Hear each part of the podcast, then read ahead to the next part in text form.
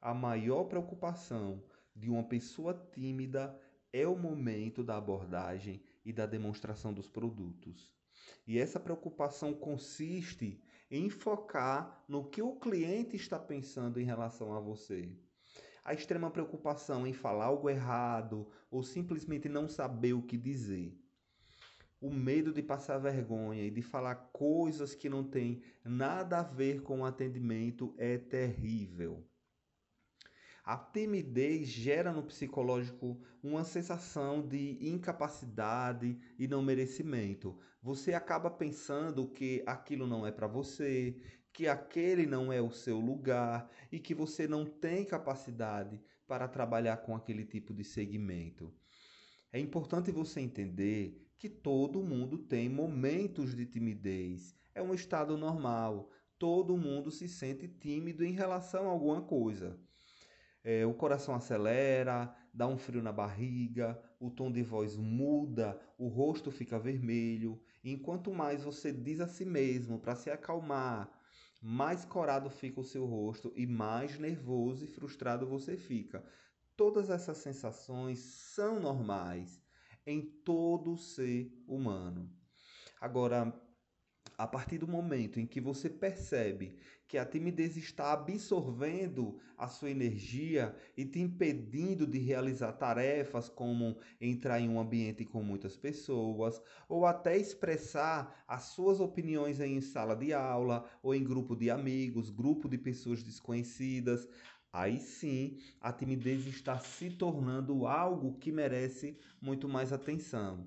Talvez seja a hora de procurar um profissional, um terapeuta, um psicólogo, porque a, a timidez ela pode roubar as grandes oportunidades de sua vida, principalmente na juventude. Pode te roubar um emprego ou uma promoção de carreira, pode estragar os seus relacionamentos, o seu namoro e aí se vai a timidez é uma vilã.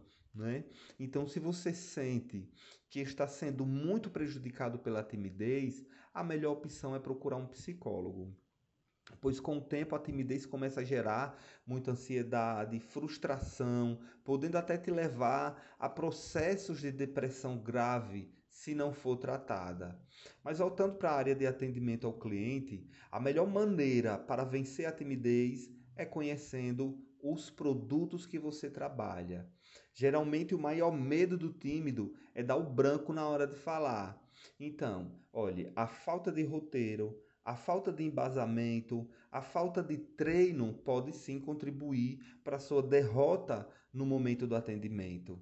Por essa razão que é importante você conhecer os produtos que você trabalha e treinar em voz alta. Ler em voz alta e interpretar a leitura para si mesmo é uma prática que irá te dar mais segurança, mas tudo depende do fazer. Comece a fazer coisas que você não fazia antes, como conversar com pessoas, cumprimentar pessoas, até pessoas desconhecidas. Comece aos poucos, interagir com as pessoas à sua volta e aos poucos você vai conseguindo superar esse estado de timidez.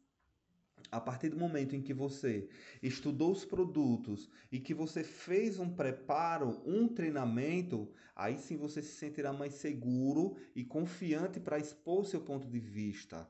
Outra prática que vale muito a pena é conversar sobre os seus sentimentos com a sua família, expor seus medos, os seus anseios, colocar para fora sentimentos que você foi guardando ao passar do tempo, pois a timidez muitas vezes é fruto da convivência familiar.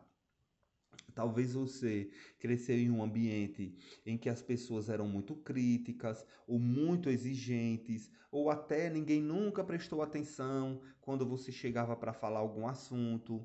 Talvez você passou a infância ouvindo a sua mãe ou seu pai te mandando calar a boca. Sabe aquela fase que a criança chora muito, então é, é, a mãe ou o pai fala cala a boca, engula o choro. Então aquilo, essa frase fica guardado para sempre em seu inconsciente. Então quando você cresce, aquele cala a boca, engula o choro se torna eu não consigo falar o que eu sinto, ou então é, é, você se sente inseguro de expressar suas opiniões, você pensa que ninguém entende o que você fala, que ninguém dá importância às coisas que você diz, é, você pensa que você é uma pessoa irrelevante. Então, colocar para fora esses sentimentos pode te ajudar a destravar a comunicação interpessoal. Como você pode perceber, a timidez é algo que vem de muito longe. E dependendo da gravidade, ela precisa ser analisada por alguém que realmente possa te ajudar a superar, a vencer essa limitação. É, quero mais uma vez reforçar: treine, treine muito converse muito com as pessoas, aprenda a perguntar, fazer perguntas inteligentes e ouvir de forma sensível. Ouvir é diferente de escutar. Ouça de forma sensível o que as pessoas têm a dizer. Leia bastante em voz alta e interprete para si mesmo. É a repetição que te leva ao aperfeiçoamento, não é isso? É, você pode quando você quer. Pense nisso. Você pode quando você quer. Até a próxima.